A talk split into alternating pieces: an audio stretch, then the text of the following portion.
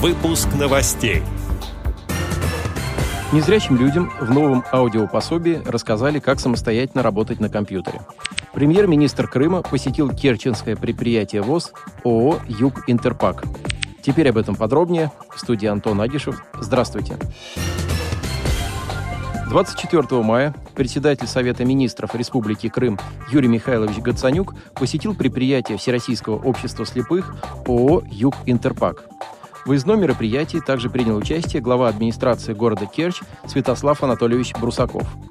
Целью посещения было получение актуальной информации об условиях работы предприятия в рамках реализации социальных программ трудоустройства инвалидов.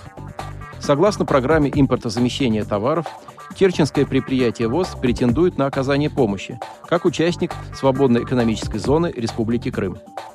Предприятие «Юг Интерпак» производит жестяную тару, необходимую в хозяйственной деятельности региона.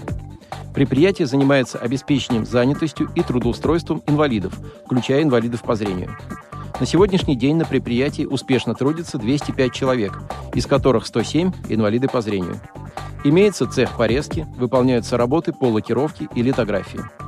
Также есть медико-социальный и культурно-оздоровительный центры – главой правительства Республики Крым была высоко отмечена значительная помощь руководства Всероссийского общества слепых в создании условий для реализации социальных программ по трудоустройству инвалидов и в обеспечении функционирования крымских предприятий, в том числе предприятия ООО «Юг Интерпак». Для людей с нарушением зрения выпустили аудиопособие «Основы Тифло IT-2022». Оно содержит информацию о том, как при помощи программы экранного доступа NVDA – научиться самостоятельно работать на компьютере под управлением Microsoft Windows. Благодаря проекту новую информацию смогут изучить как новички, так и люди, уже работавшие с Windows. Преподаватели расскажут об устройстве компьютера, настройках программы NVDA, навигации по тексту, файловом менеджере, музыкальном проигрывателе и почтовом клиенте. Продвинутые пользователи научатся устанавливать программы и решать другие задачи. Авторами проекта выступили Сергей Кислицкий из Калининграда, Николай Парахин из города Канаш, Алексей Смоленцев из Йошкар-Олы и другие специалисты.